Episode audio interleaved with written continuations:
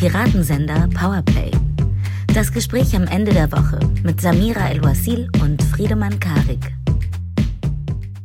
Nein, ich fange an. Ja. Hi und herzlich willkommen zu einer neuen Ausgabe Piratensender Powerplay. Wie ihr hört, fange ich an. Aber es ist noch jemand anderes da, nämlich die Person, die nicht anfängt diese Woche. so geht Dialektik. Hallo Samira. Hi Friedemann. Ähm, Grüß dich. Folge 136 ist eine besondere Folge, sagen wir gleich am Anfang. Denn wir haben etwas zu verkünden, diesmal am Anfang der Folge und nicht am Ende. Also das, was wir letztes, letzte Woche am Ende verkündet haben, machen wir jetzt am Anfang nochmal. Das ist nämlich wichtig. Und wir machen diese Woche ein bisschen anderes Programm. Aber dazu gleich mehr. Worüber reden wir denn heute nicht, Samira? Ich weiß ehrlich gesagt gar nicht, worüber wir heute nicht reden. Also wir reden, also doch eigentlich schon, weil wir reden ja die ganze Stunde nicht darüber, nämlich das, was diese Woche passiert ist, weil wir über was anderes reden wollten. Aber das war vermutlich nicht das, worüber wir nicht reden wollten, oder? Doch, das war genau, okay. genau richtig. Wir reden heute nicht über konkret akute Themen, die irgendwie in der Woche passiert sind, so wie sonst immer. Wir streuen sie so ein bisschen ein. Keine Sorge, es wird trotzdem genug ähm, Gegenwart äh, drin vorkommen. Aber wir wollen heute ähm, eine Frage beantworten, die uns immer wieder gestellt wird auf verschiedensten Kanälen und die ja auch irgendwie diesen Podcast durchwirkt, nämlich warum? Warum sprechen Samira und Friedemann eigentlich über die Dinge, über die sie sprechen, also im weitesten Sinne des Wortes Politik und Gesellschaft und wie das so alles miteinander zusammenhängt. Und wir dachten, es ist mal an der Zeit, über was zu sprechen, was uns selber auch gar nicht so ganz klar ist und was wir zusammen vielleicht entwickeln, nämlich unsere Politisierung. Also wann mhm. hat eine Samira El-Ouasil zum Beispiel angefangen, politisch zu denken? Warum? Wozu? Wodurch wurde das motiviert? Und wie war so der, ihre kleine Heldinnenreise bis heute in diesem Podcast. Und es klingt auf den ersten Klang vielleicht etwas sehr egozentrisch und nabelschauig, aber wir werden natürlich versuchen, das an verschiedenen Themen äh, festzumachen, auch sozusagen biografisch festzumachen und immer wieder den Blick zu weiten, auch zu anderen Menschen. Denn äh, in meiner unnachahmlichen Genialität habe ich die Frage einfach auf Twitter gestellt, heute Morgen noch, wie wurdet ihr politisiert? Und da waren sehr, sehr interessante Antworten darunter. Mhm. Und die mhm. wollen wir natürlich auch diskutieren. Aber bevor wir das machen, machen wir noch was viel Schöneres. Wir machen nämlich Werbung, weil wir gehen auf Tour. Yay! Wir sind unterwegs mit uns beiden und zwei Mikrofonen äh, durch die Republik. Im November sind unsere ganzen Tourtage und wenn ihr Lust habt, uns live zu sehen in Farbe, Hallo sagen wollt, mit uns sprechen wollt, Fotos machen wollt, uns zuhören wollt, uns bewerfen wollt mit Watte oder so. Äh, bitte nichts, was fester ist als Watte, danke. Dann kommt gerne in eine der folgenden Städte, die wir jetzt gleich aufsagen werden, nämlich abwechselnd. Am 1.11. in Köln, in der Comedia. Am 2.11. in Dortmund im Junkyard. Am 16.11. in Bremen im Lagerhaus. Am 17. November in Hamburg im Kent Club. Am 18.11. in Berlin im Columbia Theater. Am 27.11. in München. Äh, Im Lustspielhaus. Am 29.11. in Stuttgart im Witzemann-Studio. Und am 30.11. in Frankfurt in der Brotfabrik. Ihr könnt jetzt Tickets kaufen unter piratensenderpowerplay.com. Wenn ihr kommt, ihr könnt auch einfach gar nichts machen, weil Samira hat gerade so viele Aktivitäten aufgelistet. Ihr könnt ja. einfach nur vorbeischauen und, und nichts machen. Ihr könnt auch Ohren und Augen zumachen. Hauptsache, ihr kommt und setzt euch hin. Das wäre schon irgendwie hilfreich. Und wenn jetzt eure Stadt und auch keine Stadt in der Nähe äh, nicht dabei war, ähm, dann verstehen wir natürlich den Unbill. Ähm, wir sind ein, eine ganz kleine Reisegruppe, ein ganz kleiner Zirkus. Das heißt, wir können nur dahin kommen, wo dann auch ein paar Leute kommen. Deswegen sind jetzt ein paar kleinere Städte nicht dabei und stand jetzt leider auch ähm, keine Stadt im, im sogenannten Ostdeutschland. Wir arbeiten daran, überall mal Auftritte zu haben, vielleicht mal eine Lesung im Rahmen eines Festivals. Also grämt euch nicht, früher oder später kommen wir schon überall hin, aber diese November-Tour, das sind jetzt diese acht Termine. Und das soll jetzt kein Flex sein, sondern tatsächlich einfach nur, weil mir schon ein paar geschrieben haben, ein bisschen zerknirscht waren, weil sie gesagt haben, ich kriege keine Tickets mehr für die Veranstaltung. Wir haben noch Tickets, aber wir haben das Glück, dass ihr schon vorbestellt, was das Zeug hält. Und deswegen sind es gar nicht mehr so, so, so viele. Das heißt, wenn ihr sicher seid, dass ihr kommen wollt, eher, eher jetzt als später und dann sich ärgern, dass die Tickets alle weg sind. Das nur so wirklich als liebevoller Hinweis. Und jetzt aber zu der Frage, warum? Also auf dieser Tour werden wir natürlich auch wieder, wenn vielleicht nicht eine ganze Stunde am Stück, aber auf jeden Fall auch wieder über aktuelle Politik und Dinge, die die Gesellschaft betreffen, sprechen. Wir werden natürlich auch lustige Gimmicks haben, tolle Gäste. Samira kann mit Elefanten jonglieren und so weiter. Ihr werdet euch wundern. Aber Das es, Übliche. Das übliche, das übliche Programm. Aber es gibt ja einen Grund, warum wir das machen. Äh, auch wenn ich ihn manchmal vergesse oder er mir etwas aus dem Blick gerät. Aber wir haben ja vor äh, nunmehr drei Jahren mit diesem Podcast angefangen aus einer gewissen Haltung, aus einer Motivation heraus. Und ähm, darüber wollen wir heute sprechen. Wo kommt die eigentlich her? Was heißt das eigentlich Politisierung? Welche Ereignisse waren da irgendwie wichtig? Welche vielleicht gar nicht, von denen man es dachte. Und wie, wie fühlt sich das heute an? Und deswegen wäre meine erste Frage eigentlich an dich, Samira, eine sehr simple, vielleicht auch brutal schwere, nämlich, warum machst du diesen Podcast? Diesen doch sehr, immer wieder sehr politischen Podcast, auch wenn wir uns manchmal dagegen wehren und lieber mehr Quatsch machen würden. Ich müsste, ich müsste eruieren, was der Anfangsimpuls war. Und der war unser Dialog und unser Austausch über die aktuelle Situation. Das war kurz nach Beginn der ersten Pandemiewelle, also 2020. Und wir waren zu dem Zeitpunkt, oder sind es ja auch nach wie vor, schon Menschen, die viel Medien rezipiert haben, die in, mit, mit, mit Wonne in ein großes Medienmenü immer reinspringen wollen. Ich habe viel, viel, viel gepostet auf Twitter und damals auch noch auf Facebook, glaube ich sogar.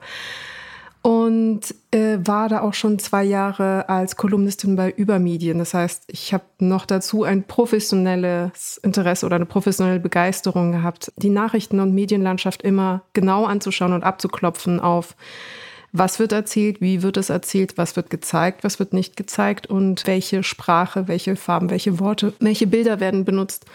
Das heißt, mit dieser Brille und eben diesem enormen Medieninteresse traf ich dann auf dein auch ebenso großes Interesse an den aktuellen politischen Sachverhalten, der Entwicklung, der Kommunikation, der Rhetorik, auch den Fehlern, die gemacht worden sind oder zumindest den Fragezeichen, die da entstanden waren im Rahmen der politischen Kommunikation.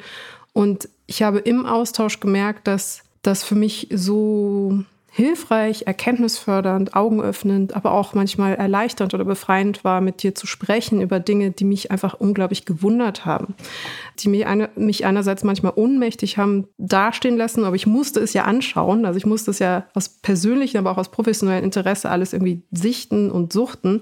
Und gleichzeitig hat mich ist noch ohnmächtiger gemacht, je mehr ich mich damit auseinandergesetzt habe. Und ich glaube, der Dialog mit dir war dann plötzlich eine Form von dialogischer Selbstwirksamkeit. Also dich als gedanklichen Sparring-Partner zu haben, einfach zu wissen, man ist nicht irgendwie komplett alleine mit dem Denken, hat etwas ausgelöst, von dem ich dann dachte, es ist vielleicht auch cool für andere. Hat dich Corona politisiert? Oder warst du vorher schon politisiert? Oder was daran hat dich noch weiter politisiert? Oder vielleicht sogar radikalisiert? Mhm. Das ist eine gute Frage, weil ich mich schon lange frage, wann ich angefangen habe, mich nicht für Politik im Allgemeinen zu, zu, interessieren, sondern eine politische Energie in mir zu führen. Also eine mhm. politische Energie meint, dass du innere Mobilisierungstendenzen hast, dass du ein Ungerechtigkeitsgefühl permanent hast und irgendwie möchtest, dass die Sachen anders, besser, gerechter laufen. Und dieses Gefühl, dieses sehr spezifische ich habe das mal im Text eine Bürgerwunde genannt, also so eine, so eine Verletzung über Sachen, die nicht richtig laufen und die meine Moral verletzen, wenn Menschen schlecht behandelt werden oder Gruppen schlecht behandelt werden.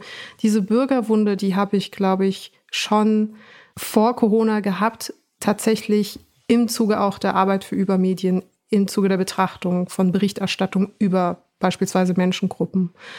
Und ich glaube, während Corona ist dann einfach der Schmerz aber noch größer geworden. Und gleichzeitig, was passiert, wenn man einen starken Schmerz im Körper hat? Der Körper strahlt oder schüttet unglaublich viel Adrenalin aus, um das aushaltbar zu machen. Und ich glaube, das war dann das, was so den Antrieb gegeben hat, was dann den Impuls kreiert hat, auch sich anzumaßen, auch mhm. zu denken, man darf so vermessen sein, sich hinzusetzen, wir, wir beiden Gebrauchsautoren, sich hinzusetzen, eine Stunde über Sachverhalte zu sprechen, in denen wir, wir sind ja keine PolitikwissenschaftlerInnen im klassischen Sinne, zumindest keine akademische oder Forschungsexpertise haben. Wir sind auch keine Politikjournalistinnen im klassischen Sinne. Mhm. Wir sind irgendwie so interdisziplinär unterwegs. Aber eben so vermessen zu sein, sich da eine Stunde hinzusetzen und zu denken, das, was wir jetzt dialogisch in der Woche aufarbeiten, ist nicht nur totale Selbstbespiegelung und irgendwie das äh, Lamento zweier politischer Freunde, sondern auch etwas, das hilfreich und sinnvoll ist für andere.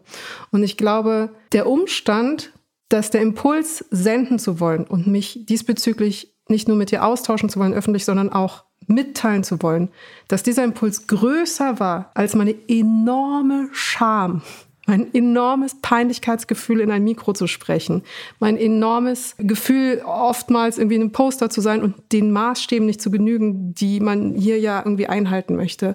Dass dieser Impuls größer war als eben mein Naturell, das eher so, nein, ich will nicht vor die Kamera, ich will nicht vors Mikro. Das war für mich der Indikator für den großen Schmerz dieser Bürgerwunde dass ich gar nicht mehr anders konnte, als nicht, nicht mhm. zu senden und nicht, nicht mit dir darüber zu sprechen. Mir ging es so ähnlich. Corona hat natürlich nochmal ein paar, äh, ja, so Grundfesten einfach ganz physisch erschüttert. Also, dass, dass der Staat einem wirklich irgendwann mal vorschreibt, wo man hinzugehen hat, außerhalb von Verkehrsregeln und dem Strafgesetzbuch und man zu Hause bleiben darf. Und das ist schlimm genug, dass sogar Leute wie wir, die sonst sehr für Freiheiten sind und dem Staat gegenüber durchaus skeptisch eingestellt sind, sogar dafür sind, dass der Staat das vorschreibt. In was für einer seltsamen Situation war man, da, war man damals politisch? Und klar, das war natürlich nochmal ein Katalysator für die Beschäftigung mit der Frage, ähm, was, wie ich immer politisch äh, definieren würde. Also Politik ist, ist die Verhandlung dessen, wer darf bestimmen, über mhm. wen mhm. ähm, und, und warum. Und so, und wie organisieren wir das? Wie organisieren wir Macht und Hierarchien und Einfluss?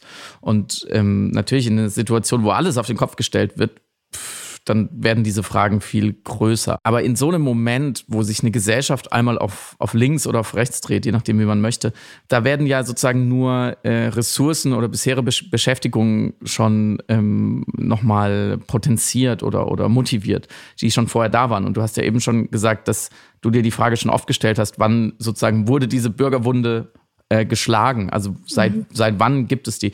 Kannst du für dich in deiner Biografie sozusagen so wie man immer fragt, was war denn, was ist der erste Moment, an den du dich erinnern kannst, würde ich die Frage versionieren und sagen, was ist der erste politische Moment, an den du dich erinnern kannst in deinem Leben? Mm, der erste politische Moment, das war aber eben noch nicht der Moment der Politisierung oder eines äh, politischen Schmerz, war tatsächlich im Kindergarten während des Irakkrieges. Und ich verwechsel leider immer noch, ob es der erste oder der zweite war. Es war auf jeden Fall 1991. Und äh, Fasching ist ausgefallen, deswegen in Deutschland. Und ich weiß, dass ich nichts verstanden habe. Ich habe, es gab diese Ästhetik der grünen bunten Lichter viel im Fernsehen mit diesem, mit dieser Zielscheibe, was Harun Farocki so schön ähm, aufgearbeitet hat.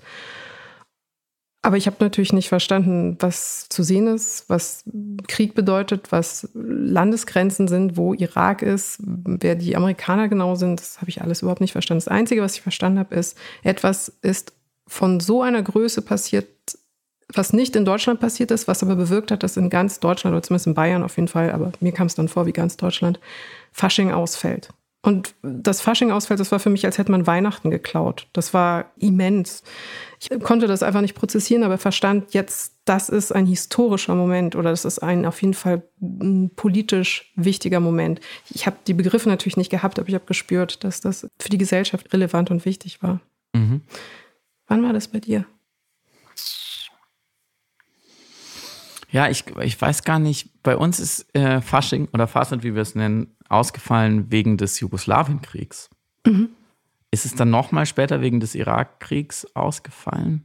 Mhm. Müsste sein, weil irgendwer, weiß ich noch, hat nämlich gesagt, Saddam Hussein hat dein Fasching geklaut.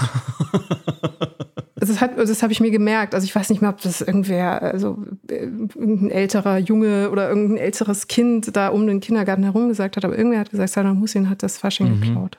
Ich war so traurig, weil wir hatten alle so tolle Kostüme vorbereitet, aber. Ja. ja. Ich weiß jetzt gar nicht, du, du hast natürlich jetzt meine Erinnerung beeinflusst, ähm, weil ich mich auch noch sehr gut an den Moment erinnere, als klar war, das wird nicht stattfinden aufgrund des Jugoslawienkriegs. Interessant, dass wir beide so, ich möchte fast sagen, Allmann-Erfahrung da setzen. Ähm, vielleicht liegt auch dann, dass wir beide in Süddeutschland aufgewachsen sind. Jedenfalls, ich weiß noch, dass dass mich, glaube ich, ein Freund fragte, der das nicht mitbekommen hatte, wie, hä, wieso soll das ausfallen? Und dann sagte ich, ähm, und vielleicht gebe ich diesen Satz auch im Nachhinein dem Kind, das ich war, um mich schlauer erscheinen zu lassen, als ich war, vielleicht, ah, ich weiß auch nicht, wo es herkam. Auf jeden Fall habe ich, glaube ich, gesagt, wenn die Erwachsenen äh, jetzt nicht Frieden schließen, dann wird es, dann wird es kein Fasching geben. Also da war mir schon, da war mir schon klar, da ist was im Argen und es könnte auch anders sein und, und leider ist es dann aber so. Und ich, ich meine im Nachhinein auch, dass ich es verstanden habe. Also ich fand es irgendwie, ich glaube, die Angemessenheit konnte man mir schon vermitteln. Aber du hast recht, das ist natürlich ein politischer Moment, aber es ist noch äh, keine Politisierung. Was wäre denn die früheste Politisierung? Um ehrlich zu sein, schäme ich mich ein bisschen, dass die so spät bei mir stattgefunden hat, weil ich bin sehr apolitisch aufgewachsen. Also in den 90er Jahren eine Spaßgesellschaft, sehr hedonistisch, sehr marktorientiert aufgebaut. Die, die, also zumindest in meinen Peer Groups, in meiner Clique und auch bei den Eltern meiner Freundinnen war, war nicht so eine große Aktivierung da, politische Aktivierung da oder Mobilisierung. Also nicht die klassischen Demonstrationen, auf die man mit den Eltern war, irgendwie gegen AKW oder so. Das heißt, meine erste wirklich reale Auseinandersetzung mit Politik in Deutschland war zu Beginn meines Kommunikationswissenschaftsstudiums in München. Da war ich 18, 19 in der Schule irgendwie so gar nicht, komplett an mir mhm, vorbeigegangen. Ich weiß nicht warum, aber ich erinnere mich einfach nicht daran, dass wir das in der Schule irgendwie durchgenommen hatten. Mm, mit meinen Freundinnen auch nicht. Da war einfach wir haben Abitur gemacht, äh, den Sommer des Lebens verbracht. Wir hatten Buffalo-Schuhe und große, viel zu große Kreolen und haben diesen Look mit, den, mit dem Lipline, viel zu dunkelbraunen Lipliner gemacht und hellblauen Lidstrich und waren bei Pimki und Orsay einkaufen und hatten diese hässlichen Halsbänder und so. Also das volle Programm irgendwie 90er, aber einfach reiner Konsumhedonismus und reines Teen Teenagertum. Äh, aber wirklich Zero-Politik, kein Klima, kein Klassenkampf, kein Sexismus, Rassismus, Auseinandersetzungen, gar nicht. Wir wann, so, wann war das, Entschuldigung mal? 1998, 99, 2000 fing, glaube ich, so die Pubertät-Teenager-Zeit an und dann zwischen, genau, und 2003 habe ich mein Abitur gemacht, also alles so zwischen 1998 und 2003. Das war so die, die Hochpubertätsphase mhm. und die mhm. war einfach da war in Deutschland Love Parade und die Bravo gab es noch und irgendwie, wann hat sich das war 9-11 war ja nicht so Das war 2001, genau. Das war interessanterweise ein Medienereignis mhm. für mich, aber kein politisches Ereignis. Das habe ich nicht mhm. überrissen, ich habe es nicht verstanden. Es, als Medienereignis habe ich alles 100% vor Augen. Ich habe also ich habe gesehen, wie es aufbereitet wurde, mhm. welche Kommentatoren wie darüber gesprochen haben, welche Bilder angewandt wurden, wie die Schnitte, die Montagen funktioniert haben. Das habe ich alles aufgesogen, aber die interessanterweise die politische Ebene ist an mir komplett vorbei geflogen. Mhm. Das ist hochinteressant, ehrlich gesagt. Also äh, Beobachtung 1, es ging mir so ähnlich. Mhm. Äh, kann ich gleich noch was dazu sagen, aber vorher noch, man erwartet, glaube ich, gerade auch heute, heute noch mehr als wir von den Jugendlichen, die wir damals waren. Aber heute erwartet man von den Jugendlichen ja schon in, in recht jungen Jahren, in Teenagerjahren, wenn sie erwachsen sind oder Anfang der 20er, eine unheimliche, einen unheimlich weiten Weltblick. So, dass sie das alles verstehen, wie das miteinander zusammenhängt und sich engagieren. Und die, die müssten ja eigentlich alle bei Fridays for Future sein. Und man findet es, äh, es ist eine sehr, sehr große Nachricht, wenn viele von denen FDP wählen, weil das dürften sie ja eigentlich gar nicht und so weiter. Und damit, da schließe ich uns mit ein, so, ne? dass man immer wieder äh, diese Generation total überfordert und überschätzt weil man, wir sind ja jetzt äh, mit unserer kleinen Vulgär-Empirie hier ganz gute Beispiele dafür, dass man mit 18, vielleicht auch noch mit 22 komplett unpolitisch sein und denken kann, obwohl es Ereignisse gibt, wie zum Beispiel 9-11, was ja ehrlich gesagt als Ereignis jetzt auf, auf einer Nachrichtenwertdimension auch, ähm, auch in der politischen Bedeutung genauso, wenn nicht noch größer, wenn man diese komische Hierarchie aufmachen will, als jetzt ein Krieg in der Ukraine ist oder ein 2015 Sommer mit den Migrationsbewegungen und den daraus entstehenden Friktionen oder Fukushima, was, was, was weltweite Konsequenzen hatte, gerade in Deutschland viel für den Diskurs genannt und so weiter und so fort. Corona, klar, vergleichbar. Also ich, ihr wisst, was ich damit sagen will. Es hat uns damals politisch, wie du gerade gesagt hast, du hast es nicht überrissen. Ich würde sagen, mir ging es so ähnlich. Ich, mich hat es nicht kalt gelassen, ich, aber es, es fühlte sich halt an wie Bilder aus einem Actionfilm, die jetzt wahr geworden sind. Ähm, und auf dieser Ebene musste man das erstmal verarbeiten. Ich hatte damals ehrlich gesagt auch nicht das Gefühl, dass die Welt jetzt unsicherer geworden wäre. Mhm. Also klar, das hat man schon kognitiv verstanden und dann gab es ja auch einen Krieg danach, ähm, den, den zweiten Irakkrieg und äh, die Operation in Afghanistan und dann das Engagement der Bundeswehr und dann natürlich auch die Anschläge in Europa, äh, die folgten, Madrid, London äh, und dann in letzter Konsequenz der Breitscheidplatz. Also, dass dieser Terror zu uns kommt und dass wir gefährlicher leben als vorher und dass da, dass da was passiert, klar, das hat man verstanden, aber es war nicht, es war für mich damals nicht die Zäsur, die es eigentlich war. Äh, emotional nicht und schon, schon gar nicht politisch. Und ich kann mich noch daran erinnern, deswegen finde ich es irgendwie doppelt interessant, dass äh, einer meiner besten Freunde damals also wir haben das schon diskutiert und dann sagte aber einer meiner besten Freunde auf einmal so, naja, die Amerikaner haben sich das schon auch selber eingebrockt. So wie die im, im Nahen, im Mittleren Osten weltweit agieren. Und es hat mich total schockiert, mhm. Weil ich dachte, was redet ihr für einen Bullshit? Wie kann man sich sowas selber einbrocken? Und dann habe ich so ein bisschen anders gelesen und hatte so eine andere Antenne an, um natürlich würde ich bis heute in keinem Moment diesen, diesen Terroranschlag mit irgendetwas legitimieren oder gar entschuldigen, aber hinter die, hinter die Mechanismen von Terrorismus und auch hinter die Mechanismen oder die, auch teilweise die Brutalität von einem ähm, amerikanischen Neoimperialismus in manchen Ländern und auch äh, gewisser Konflikte, Kriege, Waffenlieferungen, Engagement, CIA, Südamerika und so weiter und so fort. Und auch dieser, dieser Kampf einfach generell, ähm, den viele, viele muslimische Menschen immer wieder auf sich beziehen und dafür auch Anlässe haben. Ähm, das, das, das war, da hatte ich davor überhaupt gar keine Ahnung. Und das wäre ja eine Politisierung gewesen. Das Einzige, was für mich daraus ganz handfest konkret gefolgt ist, ist, dass ich auf einer meiner ersten Demos war, was mhm. sehr, sehr spät war, würde ich auch sagen, ähm, weil damals war ich dann schon 19, 20, ähm, nämlich gegen die deutsche Beteiligung am Irakkrieg oder anders gesagt für das rot-grüne Nein von Gerhard Schröder und Joschka Fischer, die gesagt haben, da, da machen wir nicht mit.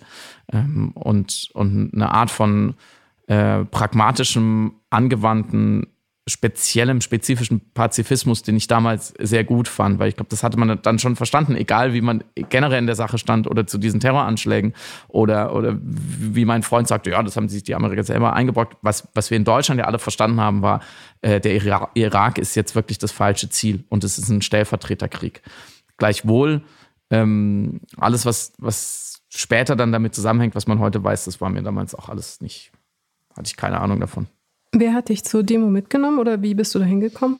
Ähm, ich glaube, die war bei uns in der Kleinstadt und es war so ein bisschen alternativlos. Das war eine, das war eine mm, relativ eindeutige, ja auch irgendwie opportunistische Bewegung, weil für einen geltenden Regierungskurs gegen einen Krieg zu demonstrieren, ist jetzt nicht besonders mutig. Hm. Also da, da, braucht man jetzt, glaube ich, gar nicht so stark Überzeugung und so viel Ahnung in der Sache, um zu sagen, ja, da, da gehe ich mit. Das heißt, ähm, das erste Mal, als du da warst, war auch nicht irgendwie peinlich oder du dachtest, was mache ich hier? Wie funktioniert das? Ein Schild hochhalten? Skandieren wir jetzt alle? Ja, ich, ich, ich bin jetzt nicht der Typ, der skandiert und ein Schild hochhält. Ich weiß nicht, wie es dir da geht. Ähm, ich, finde, ich finde, physische Präsenz ist auch schon was. Ähm, und ich muss mich korrigieren. Ich glaube, vorher war noch mal so eine Demonstration gegen gegen Studien- und Schulgebühren oder so. Mhm, mhm, ähm, da waren wir auch, aber da waren wir, weil die ganze Schule hingegangen ist. Ich glaube, da haben wir im Piratensender auch schon mal drüber geredet. Und äh, früher wurde ich schon auch mal ein, zwei Mal mitgeschleppt von den Eltern auf, auf Anti-AKW-Demos. Ähm, ich glaube, da haben wir neulich auch schon drüber gesprochen. Aber darum geht es ja jetzt nicht, sondern ähm, ich glaube, diese Antikriegsdemo war schon meine erste wirklich bewusste, erwachsene, politisierte Aktion. Glaubst du, dass es einen Zusammenhang gibt zwischen einem politischen Wake-up-Call und dem Gefühl wahrgenommener Ungerechtigkeit? Also brauchte es dein erstmal Störgefühl in Bezug auf deinen Freund, der eben diese Sachen gesagt hat über die USA, die dich dann dazu gebracht haben, aus irgendeiner Energie heraus ja dich dann inhaltlich damit auseinanderzusetzen und dann dieses Gefühl zu entwickeln, irgendwas ist nicht richtig und ich würde da gerne etwas in irgendeiner Form machen, sei es durch physische Präsenz oder einfach erstmal Auseinandersetzung mit dem Thema. Ich mache ein Gegenbeispiel auf, was angesichts jetzt dieser, dieses Ereignis 9-11 und den nachfolgenden Diskursen und dann vielleicht auch eine Demo ähm, mir noch mehr auffällt, ist nämlich, dass ja vorher, also 2001, vorher in den 90er Jahren das ganze Thema Klima äh, weitestgehend an mir vorbeigegangen ist. Ich glaube mhm. an uns, du nix. Ähm, mhm, voll. Und diese immense, auf einer ganz anderen Skala sich befindende Ungerechtigkeit äh, hat mich nicht politisiert. Da mhm. dachte man, ja, irgendwie passt schon. Also gibt es ja jetzt so Konferenzen. Ne, und in den 90ern waren die ersten Konferenzen. Es ist jetzt irgendwie da, es ist nicht bestritten. Man muss jetzt nicht darüber diskutieren, gibt es das oder nicht, sondern es ist, war eigentlich schon die Mehrheitsmeinung, also das sogenannte ähm, orthodoxe Wissen, das kollektive Bewusstsein, da ist es schon irgendwie drin. Äh, die Regierungen treffen sich, Angela Merkel, Umweltministerin und so weiter, äh, passt schon. Und Gunnar Seide hat auf Twitter geantwortet, als ich gefragt, gefragt habe, was, was hat euch politisiert, hat geschrieben, äh, vom Club of Rome also die Grenzen des Wachstums, habe ich erstmals Mitte der 80er gelesen. Seitdem staune ich jedes Jahrzehnt, wie präzise diese Vorhersagen eintreffen. Mhm. Und das war ja auch in den 90ern schon gegeben. Also wir hatten ja nicht so eine viel schlechtere Informationslage als heute. Ähm, und da bahnte sich ja schon an, dass wenn man das nicht in den Griff kriegt, ist das das übergeordnete politische, weil existenziell bedrohlichste Thema überhaupt vielleicht in der Geschichte der Menschheit, definitiv seit, seit, äh, den, seit dem Zweiten Weltkrieg und der, und, und der Gefahr durch atomare Auslöschung im, im frühen Kalten Krieg. Hat es dich interessiert? Nee, null. Ich habe jetzt gerade nur mit dem Kopf äh, so äh, hin und her äh, gewogen, weil die Informationslage war faktisch da, aber sie war ja nicht allen verfügbar. Wir hatten ja noch eine Digitalisierung äh, ab Mitte der 2000er Jahre, die nochmal, also schon früher natürlich, wir hatten Windows 98, ich glaube, erste Telekom oder Micro, AOL war Ende der 90er, Anfang der 2000er Jahre. Aber so wirklich eine auch Politisierung des Internets, eine Demokratisierung des Internets, so dass es irgendwie jedem auf eine sehr, sehr niedrigschwellige Art und Weise verfügbar war und nicht nur jetzt irgendwie in Internetcafés oder in der Uni oder in Schulen oder mit Laptops und so. Das hat, glaube ich, doch schon ein paar Jahre gebraucht von Anfang der 2000er bis Mitte der 2000er.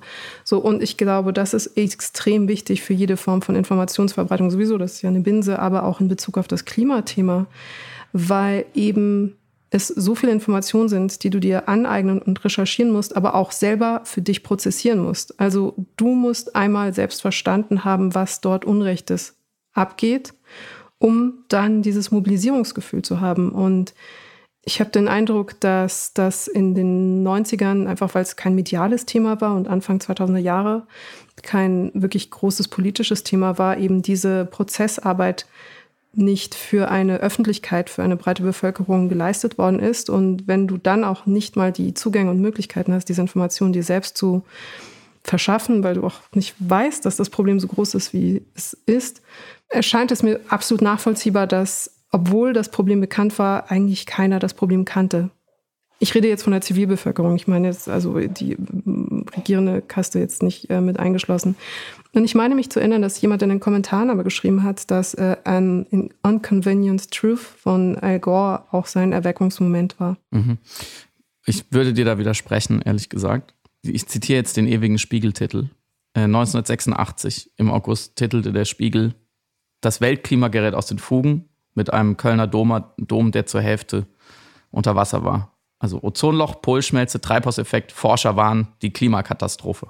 Witzig, dass man da auch schon Katastrophe gesagt hat, was wir uns jetzt erst wieder mühsam angewöhnen mussten, nicht immer Klimawandel zu sagen. Hier ein Ozonloch über der Antarktis, drei globale Wärmerekorde im letzten Jahrzehnt, schrieb der Spiegel. Klingt wie heute. Das Plankton der Meere als erste Lebensform betroffen, so lauten die Alarmmeldungen der Klimaforscher. Kommt es zum Ozondrama, zum Wärmestau auf der Erde? Ein US-Forscherteam brach zur Messung am Südpol auf. Die erste Klimakonferenz fand 1992 in Rio de Janeiro statt, bei der alle Mitgliedstaaten der Vereinten Nationen teilnahmen. Das war breit. Es war da und natürlich hatte man nicht das Internet, wo man nochmal googeln konnte, Klimatreibhauseffekt, CO2 oder so. Aber das hatte man bei anderen politischen Problemen ja auch nicht. Dann müsste man ja genauso argumentieren, der Atomausstieg konnte erst kommen, weil die Leute sich über den atomaren Unfall informieren konnten. Und das würde man bei anderen Themen, würde man ja auch keinen Mediendeterminismus einziehen und sagen, die Politisierung kann erst erfolgen, wenn ich eine perfekte Informationslage habe, die ich selber herstellen kann, sondern man würde ja auch sagen, ja, der Club of Rome, die Grenzen des Wachstums 1972 kam in einer Informations- Architektur, Ökonomie heraus. Die war nun mal so, wie sie war und trotzdem hat sich's verbreitet und trotzdem muss man rückblickend Leute in die Verantwortung ziehen und sagen, naja, wenn das da war, warum habt ihr nicht mehr danach gehandelt? Sonst könnte man ja eigentlich alles erst bewerten ab 2010 oder als es Wikipedia gab. Ich glaube, ganz speziell bei der Klimakrise ist es wichtig gewesen, dass nicht nur Leute sich besser vernetzwerken konnten, um sich zu mobilisieren für auch Klimaproteste, was vereinfacht worden ist, einfach durch soziale Medien und die Digitalisierung, aber auch Zugriff auf die Information, weil du hast zum Beispiel diesen Spiegeltitel zitiert. Den kennen mittlerweile alle, weil alle ihn abrufen können online. Aber ich habe ihn zu dem Zeitpunkt, wo er rauskam, ja nicht gesehen und auch nicht danach. Was noch ein bisschen klein. Ne, eben, 1986. Eben, aber ich weiß, aber was ich damit meine ist dann, also dann kommt 1986 diese eine, dieses eine Cover und dann vielleicht so alle zwei Jahre dann nochmal irgendwie ein Dom unter Wasser oder so. Und es hat was sehr Ephemeres, dass die Cover einer Wochenzeitung sozusagen bis 1998 für mich keine Beständigkeit hatten oder so. Ähm, und jetzt aber das gilt doch für, dann das könnte man, Entschuldigung, aber doch für jedes andere Thema auch sagen. Aber gerade bei der Klimakrise, glaube ich, ist es wichtig, dass etwas da ist, das Bestand hat. Also ich finde das extrem abstrakt und deswegen, wenn du zum Beispiel den Atomausstieg nennst, der äh, schon eine Bewegung hatte vor Tschernobyl, aber erst durch Tschernobyl eine noch größere Aktivierung erfahren hat, dann hast du was sehr Konkretes. Du hast ein Medienereignis, was hilft, die Informationen irgendwie zu strukturieren und auch die Gefühle in Bezug auf diese Informationen. Und ich würde behaupten, viele Beispiele, die du nennen würdest, um zu sagen, ja, aber wir haben doch schon politische Mobilisierung hingekriegt ohne Internet und ohne Vernetzungseffekte, würde ich sagen, ja, aber sie hatten Medienereignisse oder Persönlichkeiten, die das in irgendeiner Form gebündelt, kondensiert oder kanalisiert haben. Und ich glaube, wirklich ganz spezifisch nur bei der Klimakrise, ich würde bei allen anderen Sachen recht geben, aber ich glaube, ausgerechnet bei der Klimakrise haben wir die Situation, dass erst eine Empörung einer breiten Öffentlichkeit erfolgen musste, um den Druck zu erhöhen. Und dieser, diese Empörung konnte erst erfolgen, wenn viele, viele Leute fundiert sich auseinandersetzen konnten damit. Gegenfrage oder als, als Gegentest gefragt, du hast ja selber gesagt, das eine hat dich aktiviert und die Klimakrise, von der du ja mitbekommen hattest, zumindest so wie du es beschrieben hattest, war die egal oder war nicht so relevant. Jetzt die 1000 Euro Frage oder die 1001 Milliarde Frage, warum hat das eine dich aktiviert und das andere nicht? Ja, ich, ich kann dafür ein paar Gründe nennen. Ich glaube, sie haben ähm, mit der Medienlandschaft gar nichts zu tun. Mhm. Aber let's agree to disagree. Also man könnte jetzt noch zum Beispiel anführen, Inconvenient Truth, der, der ähm, große, erste, einer der ersten ganz großen Dokumentarfilme darüber ist 2006 erschienen. Da gab es ähm, quasi noch nicht dieses Internet, was wir meinen, zumindest noch nicht für signifikant viele Leute. Fridays for Future hat Millionen auf die Spra Straße gebracht, lange, lange, lange, nachdem es dieses breite Internet gab. Ich glaube, das ist nicht die, der entscheidende Faktor egal, andere Themen könnte man jetzt noch durchdeklinieren. Ähm, ich glaube viel stärker, du hast recht, es ist relativ abstrakt. Ähm, es gab nicht das eine auslösende Ereignis. Dafür würde man, könnte man jetzt viele Gegenargumente wiederbringen, dass es zum Beispiel die ganze Welt betrifft. So ne, dass es potenziell das Ende der Zivilisation bedeutet, dass wir es auslösen, das heißt, ne, dass es jeder auslöst. Und ich glaube, das sind auch alles wieder ambivalente Argumente, die ja, so, da kann man ja einen Strich drunter ziehen, offensichtlicherweise eine Politisierung und ich meine da gar nicht Mobilisierung, sondern einfach erstmal nur Politisierung hinsichtlich der Klimaproblematik entgegenstanden, weil mhm. wir finden ja alle, dass es irgendwie relativ lang gedauert hat und relativ ähm, zäh war. Und ich glaube, so für mich eine Antwort zu geben, die aber, glaube ich, schon auch teilweise generell gültig ist, ist diese, diese alte Problematik, je eher ein Problem auch noch fortbesteht, wenn ich mein Verhalten komplett ändere, ich jetzt nur für mich, desto ohnmächtiger fühle ich mich dem gegenüber. Und je weniger ein Problem für mich ganz klar in gut-böse einteilbar ist, mhm. desto weniger politisiert es mich. Beispiel einmal noch zurück zum Irakkrieg, ausgelöst irgendwie oder vermeintlich motiviert durch diese Terroranschläge. Da ist im ersten Moment, im auslösenden Moment bei den Terroranschlägen Protagonisten, Antagonisten ganz klar verteilt. So. Und im zweiten Schritt, wenn die jetzt, wenn jetzt die USA mit äh, der, der Koalition der Willigen gegen den Irak in den Krieg zieht, sind, kann man wieder sagen, wenn, wenn, man, wenn man findet, es ist ein gerechter Krieg, ist es wieder ganz klar verteilt, gut und böse. Wenn man sagt, es ist ein ungerechter, völlig sinnloser Krieg, ist es auch wieder ganz klar verteilt. Und ich kann Gruppen von Menschen, in dem Fall halt Nationen äh, oder, oder Lager, kann ich ganz klar, denen kann ich sagen, das ist mein Team, das ist mein Team. Und das haben wir ja auch in Erzählen der Affen beschrieben. Das ist natürlich bei der Klimakrise viel, viel schwerer möglich, beziehungsweise wurde uns wegmanipuliert durch die wahren Antagonisten der Krise, mhm. nämlich zum Beispiel die fossile Industrie und alle ihre Profiteure und alle ähm, Regierungen, alle Politiker, die mit ihnen gemeinsame Sachen machen. Das, da stimme ich dir zu. Da gab es ein Informations- Defizit oder ein Diskursdefizit, beziehungsweise da haben sehr mächtige Lobbys auch daran gearbeitet. Da würde ich sagen, in diesem Teilproblem dessen, das ist, ähm, da kommt, geht es um eine Informationsversorgung, wobei ich auch da sage, dazu brauche ich kein Internet. Wenn die, wenn die Medien in Anführungszeichen auch in den 90er und Nuller Jahren genauer erklärt hätten, wer eigentlich die ganze Kohle daran verdient und wer rücksichtsloserweise weiter mit der Zerstörung der Welt macht für Profit, ich glaube, dann, wär, dann wäre wahrscheinlich schon auch mehr Politisierung passiert. Ich weiß nicht, ob es diese sozialen Kipppunkte überschritten hätte, die dann zu Fridays for Future geführt hätten. Aber ähm, das wäre auf jeden Fall sehr, sehr hilfreich gewesen. Oder das ist, glaube ich, unterblieben, so wie ich es mhm. im Nachhinein verstehe. Kann man auch erklären. Ist, glaube ich, schon ein, ein immenses Medienversagen, aber es ist ein anderes Thema. Ich glaube aber nicht, dass das, ähm, dass das der absolut einzig entscheidende Punkt war. Ja, das auf, ähm, müsste ich, würde mich auch jeder meiner ProfessorInnen äh, hauen, in der Kommunikationswissenschaft da jetzt dann so monokausale Verantwortungsebenen aufzubauen, die nur ein Medium betreffen. Aber ich gebe dir 100 Prozent recht, was die mediale und informationelle Versorgung angeht, die erstens ein Defizit aufgewiesen hat. Und ich behaupte, dass jetzt zumindest eine Kompensation da ist. Also es gibt keine Abhängigkeit der Öffentlichkeit ausschließlich auf eine mediale Berichterstattung, die ihnen helfen könnte, wohlinformiert sich zu politisieren oder wohlinformiert eben Urteil zu bilden. Und genau diese auch äh, Ambiguitäten, die du ja gerade beschrieben hast, diese Grauzonen, die das dann auslösen, abzubilden. Okay, wir sind jetzt Mitte der 2000er Jahre. Ich bin im Studium. Ich bin gerade am Ende mm, und bin dann aus Versehen zwei Wochen lang eine Satirekanzlerin, eine Kanzlerkandidatin. Und das war der zweite Augenblick, wo ich nochmal eingetaucht bin in das, was wir im Podcast immer machen. Also wo ich mhm. vorher auf oberflächliche Art und Weise mich dann mit Politik auseinandergesetzt habe, mit meinen Eltern zum Beispiel gar nicht, aber eben im Studium zwangsläufiger, zwangsläufigerweise, zwangslaufenderweise, zwangsgeläufig. Zwangsläufig oder zwangsweise? Zwangsläufig klingt gut, ich nehme zwangsläufig. bin ich dann einfach in dieses Becken voller Politiksimulation und politischer Inszenierung gefallen. Und das hat quasi nochmal so meinen inneren Ball ins Rollen gebracht. Und da wollte ich dich fragen, wie sich das dann bei dir entwickelt hat. Ach so, noch zwei Sachen. Wie viel streitest du mit deinen Eltern über Politik? Das wollte ich noch abfragen, entschuldige. Ich weiß, das ist komplett falsche Stelle jetzt, aber das, bevor ich es vergesse.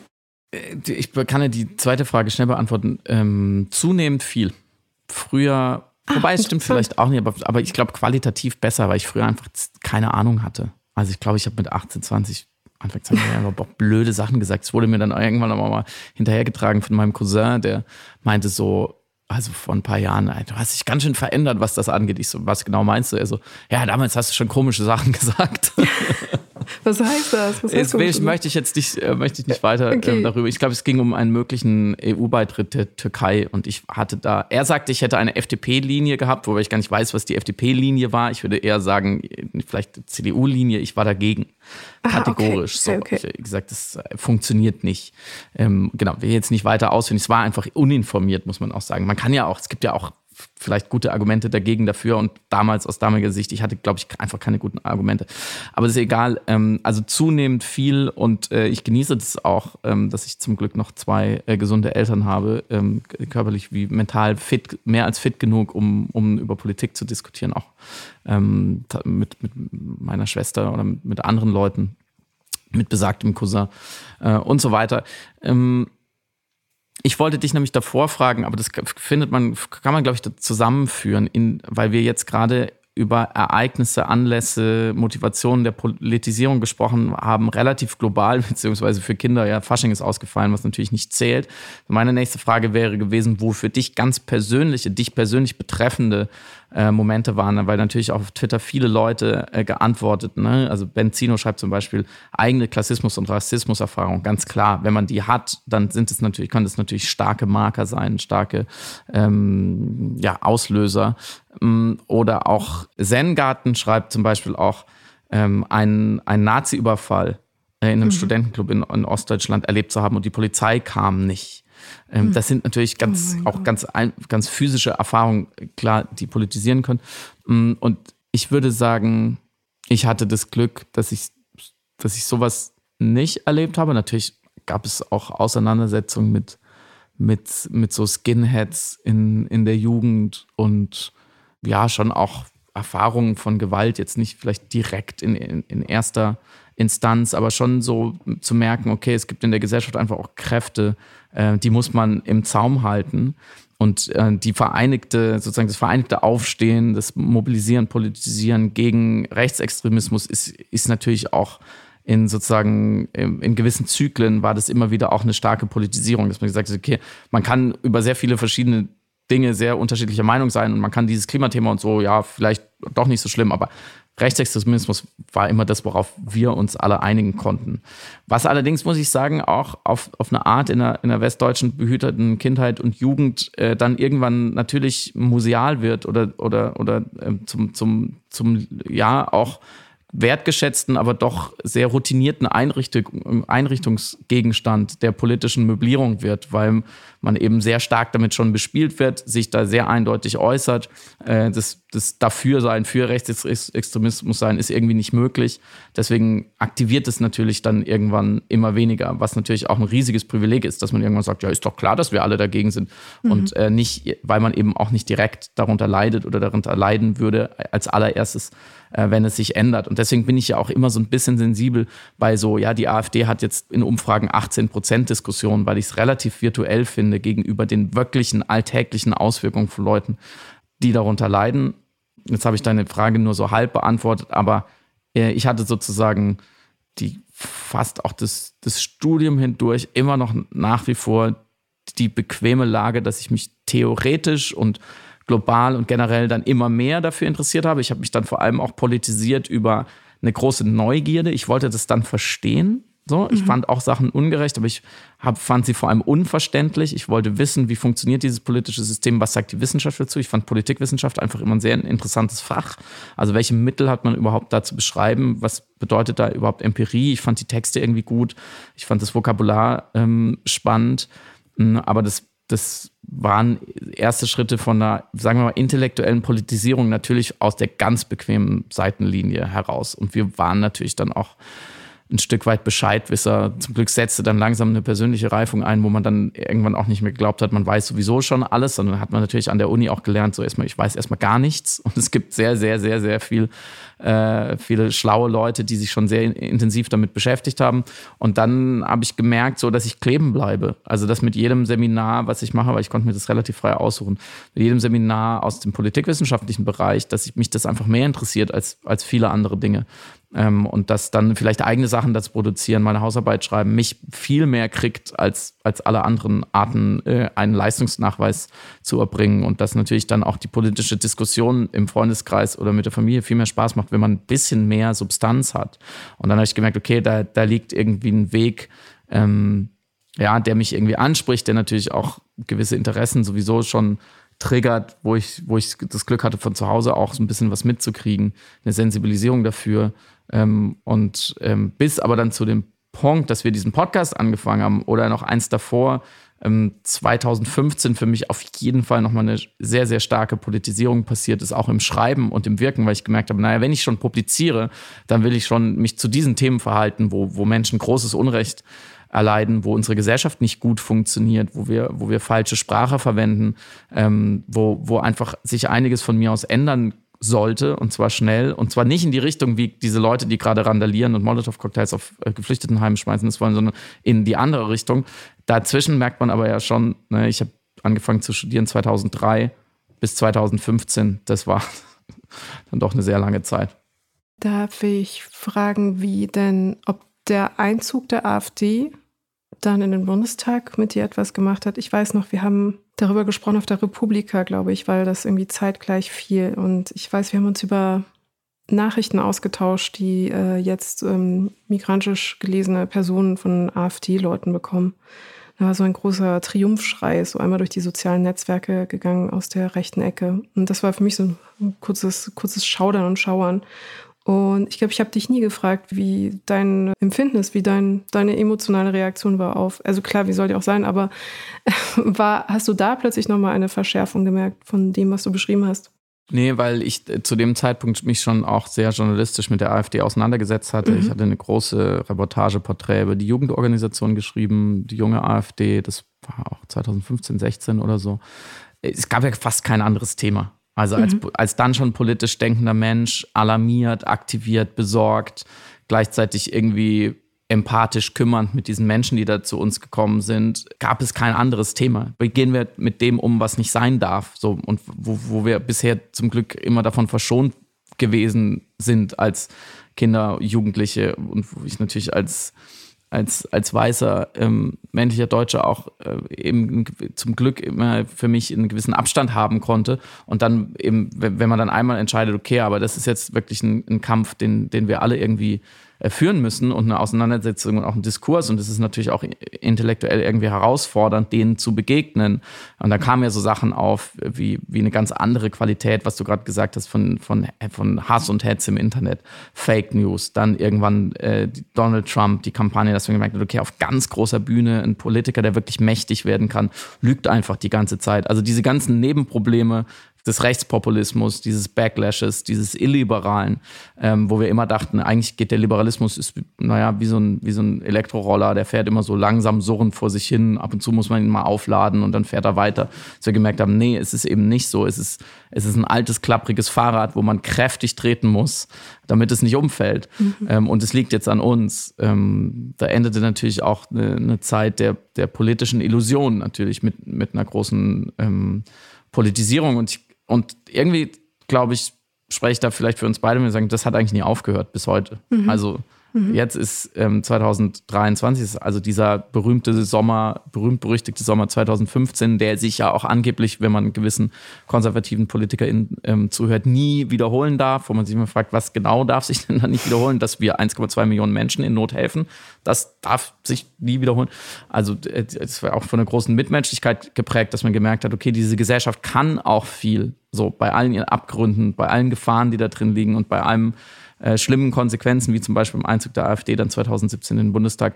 Wie immer in, in solchen Momenten zeigt sich ja eine große Ambivalenz im menschlichen Wesen und im menschlichen Zusammenleben. Und ich glaube, das sozusagen die eine Kraft zu bestärken und die andere irgendwie im Zaum zu halten, das ist ja, glaube ich, ein, ein Gedanke von Politisierung, der uns nicht mehr verlassen hat, der uns während Corona begleitet hat, der uns äh, hinsichtlich Ukraine Krieg jeden Tag beschäftigt. Weil es ist interessant, dass du gerade eben diesen Zeithorizont ab, sagen wir, 2015 aufmachst bis jetzt. Also das ist quasi auch etwas, das ich so als ein tatsächlich Block, einen politischen Block meines Aufwachsens und meiner Biografie irgendwie fühlen würde oder festlegen würde, wenn ich irgendwelche Marker setzen müsste oder das irgendwie einteilen müsste in Phasen.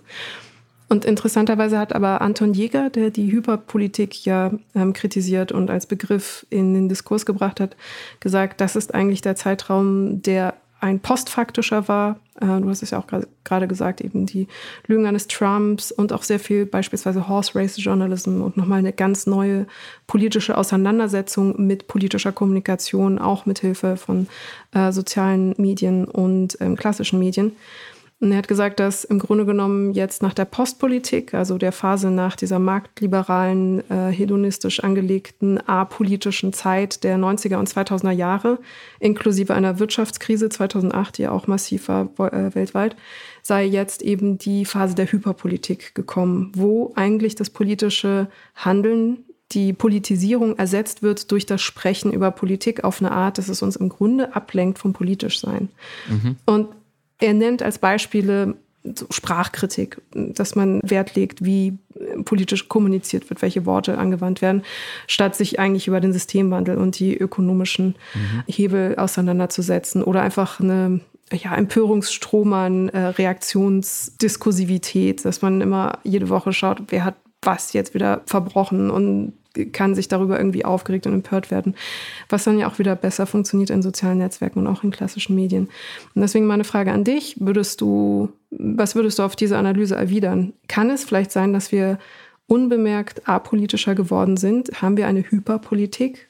Ja, das grenzt natürlich immer an diese, finde ich, sehr unselige, an diesen unseligen Strom an. Die Linken würden sich ja äh, mehr um mhm. die richtigen und die falschen Wörter kümmern, als darum, dass, es, dass der Mindestlohn steigt. Was ich nicht glaube und ehrlich gesagt, ähm, es ist sozusagen die falsche Kategorie der Diskussion, weil Sprache auch einfach, das haben wir schon, einfach auch wichtig ist so, und Sprache mhm. auch viel Gewalt bedeuten kann und viel, viel Wege auch ebnet für eine, eine gewaltlosere Gesellschaft. So, das nur sozusagen vorangeschrieben, was ich schon beobachte oder was man, glaube ich, lernen kann aus Gesprächen mit älteren Menschen, dass, dass früher, glaube ich, schon ein Stück handfester diskutiert wurde und grundsätzlicher. Und dass zum Beispiel Klasse ähm, uns als Kategorie eine Weile verloren gegangen ist und wir, mhm. wir, in dem wir, sage ich jetzt mal, unsere Generation oder unser Milieu sich das jetzt wieder ein bisschen mehr erarbeitet.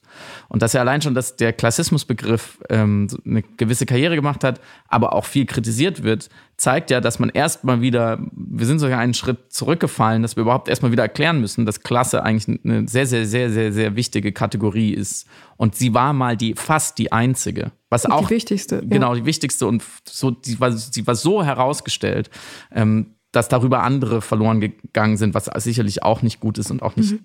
Dem, dem gerecht wird und den Menschen gerecht wird und zu einer gerechteren Welt führt. Insofern ähm, gibt es von mir ein klassisches Jein, aber vielleicht kann man es äh, ganz konkret machen zum Schluss nochmal, weil ich dich das sowieso am Ende fragen wollte. Und ich kann ja mal damit anfangen, weil ich werde dich gleich fragen, was macht dich, was politisiert dich heute über das normale Maß, der, der du ja sowieso bist, auch als politische Kolumnistin und äh, politische Podcasterin und politisches Wesen hinaus? Also wo sind heute sozusagen deine, deine sensiblen, deine Schmerzpunkte, wo du merkst, okay, aber das geht, da werde ich wirklich nochmal auf einer anderen Ebene ganz persönlich sauer, wütend, emotionalisiert, politisiert weil ich da sozusagen meinen Kopf noch nicht drum kriege und da so auf, eine, auf, auf da ist meine Bürgerwunde, wird nochmal aufgerissen und Salz und Zitrone reingestreut. Und ich kann es für mich so halb beantworten. Hm, genau da, was, deswegen würde ich es verbinden mit dieser Diagnose, die du gerade rübergezogen hast.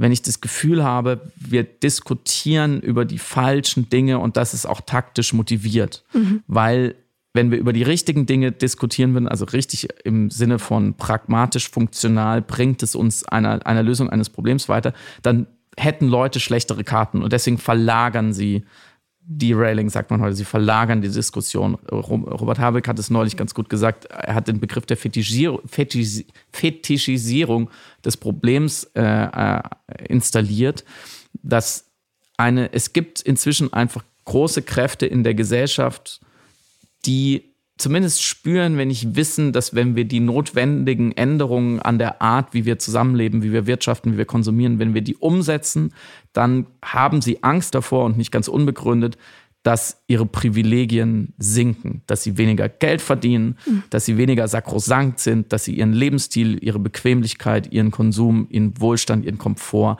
aufgeben müssen. Und statt auf dieser Ebene darüber zu diskutieren, was eine gerechte, was eine kluge Transformation deswegen ist, der dahingehend ist, ziehen sie die, den, den Kampf auf eine andere Ebene, auf, auf eine Kulturkampfebene. Sie, sie werden trotzig, äh, sie werden unlauter, sie werden persönlich, sie fetischisieren das Problem, indem sie so tun, als gäbe es nur total schwarz oder weiß und als würde alles, wenn wir, wenn wir anfangen, zum Beispiel unsere Heizungen äh, anders zu organisieren und die andere einzubauen, dann würde der gesamte Wohlstand dieser Gesellschaft implodieren und sie wollen uns die Art zu leben verbieten. Und ich, das sind Punkte, wo ich denke, das ist so fucking unfair und so destruktiv und wird so vielen Leuten schaden. Ähm, da werde ich äh, immer wieder, immer wieder, immer wieder aufs Neue politisiert und es hört nicht auf. Was ist mhm. bei dir? Das ist interessant, weil ich glaube ich, früher ein nicht so ausgeprägtes Ungerechtigkeitsempfinden hatte in Bezug auf marginalisierte Gruppen in der Gesellschaft, weil ich einfach auch,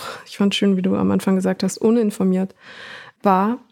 Und viele Probleme einfach nicht gesehen habe. Also angefangen bei Rassismus zu Sexismus. Ich habe MeToo tatsächlich gebraucht, um das besser zu verstehen. Mhm. Ich habe die Sensibilisierung der Gesellschaft und das wachsende Rassismusverständnis der Gesellschaft gebraucht als mediale und gesellschaftliche Aufklärungsarbeit, um all diese Sollbruchstellen unserer Gesellschaft zu verstehen. Und das war mir vorher auch während des Studiums erstaunlicherweise, wo man ja annehmen müsste, dass das irgendwie eigentlich Hauptthema der Auseinandersetzung ist mit der Gegenwart, nicht gewahr. Äh, wenn man mich damals gefragt hat, ja, glaubst du, es gibt ein Sexismus- oder Rassismusproblem in Deutschland, hätte ich bestimmt diese ganz peinlichen Antworten gegeben, auch so, ja, so e eklig liberal, so, ja, wir haben doch eine Kanzlerin, dann kann es ja so schlimm nicht sein. Und, und ich glaube, Deutschland, da ist ja, also es ist doch alles okay zwischen Männern und Frauen. Und Rassismus, ja, okay, ich äh, krieg natürlich irgendwelche komischen Sprüche oder ähm, Freundinnen von mir, die migrantisch gelesen werden, haben auch irgendwie seltsame mhm. Erfahrungen gemacht. Aber naja, also so in sich rassistisch ist hier ja keiner. Und diese Abwiegelungen, die auch Teil dieses ganzen Prozesses und auch der Funktionalität solcher Systeme und eben des, äh, der Dynamik von gruppenbezogener Diskriminierung ist, das war etwas, das ich erst in den letzten fünf Jahren nicht nur intellektuell verstanden habe, sondern emotional auch begriffen habe, mit dem Herzen verstanden habe. Und mhm. seitdem das einmal durch den Kopf ins Herz in auch den Wutbereich des Bauches gekommen ist, habe ich eine wesentlich größere Dünnhäutigkeit oder andersrum eine kleinere Toleranzschwelle für Ungerechtigkeiten, die ich sehe oder wahrnehme. Und am meisten schmerzt aber meine Bürgerwunde in Bezug auf armutsbetroffene Menschen in Deutschland, insbesondere auf armutsbetroffene Kinder, weil das etwas ist, das nicht in meinen Kopf reingeht, dass eben so ein wohlständiges Land wie Deutschland das nicht besser geregelt und gelöst bekommt und einfach so eine enorme Klassenungerechtigkeit in Deutschland nach wie vor herrscht. Und es geht einfach mit dem Land für mich nicht zusammen. Also ich verstehe beispielsweise, warum in Marokko die Stratifikation so ist, die Verteilung von Arm und Reich, aber ich verstehe nicht, warum das in Deutschland so ist. Und das macht mich gleichermaßen wütend, wie traurig, wie verbissen, entschlossen, das irgendwie zu ändern und besser hinzukriegen. Drei sehr seltsame innere Vektoren. Es ist so ein bisschen, als würde man Kaffee und Bier gleichzeitig trinken. Das ist eine wunderschöne Metapher, über die wir, glaube ich, noch ein bisschen nachdenken können. Ähm, was bedeutet es eigentlich politisch zu sein? Welche Getränke nimmt man da zu sich? Ähm, ich hoffe, es war ein bisschen eine andere Folge. Ihr habt vielleicht gemerkt, dass wir ein bisschen mehr anders sind, aber wir hoffen, dass es euch was gegeben hat, dass, ihr, dass es euch vor allem zum Nachdenken über eure eigene Geschichte angeregt habt. Ähm, schreibt uns doch an äh, liebe.piratensenderpowerplay.com oder auf Social Media. Wir lesen es und ähm, kauft Karten für die Tour, weil da werden wir weiter darüber sprechen. Und ähm, besucht uns nächste Woche wieder im Piratensender. Vielen Dank. Danke von mir, passt aufeinander auf und bis dann. Tschüss.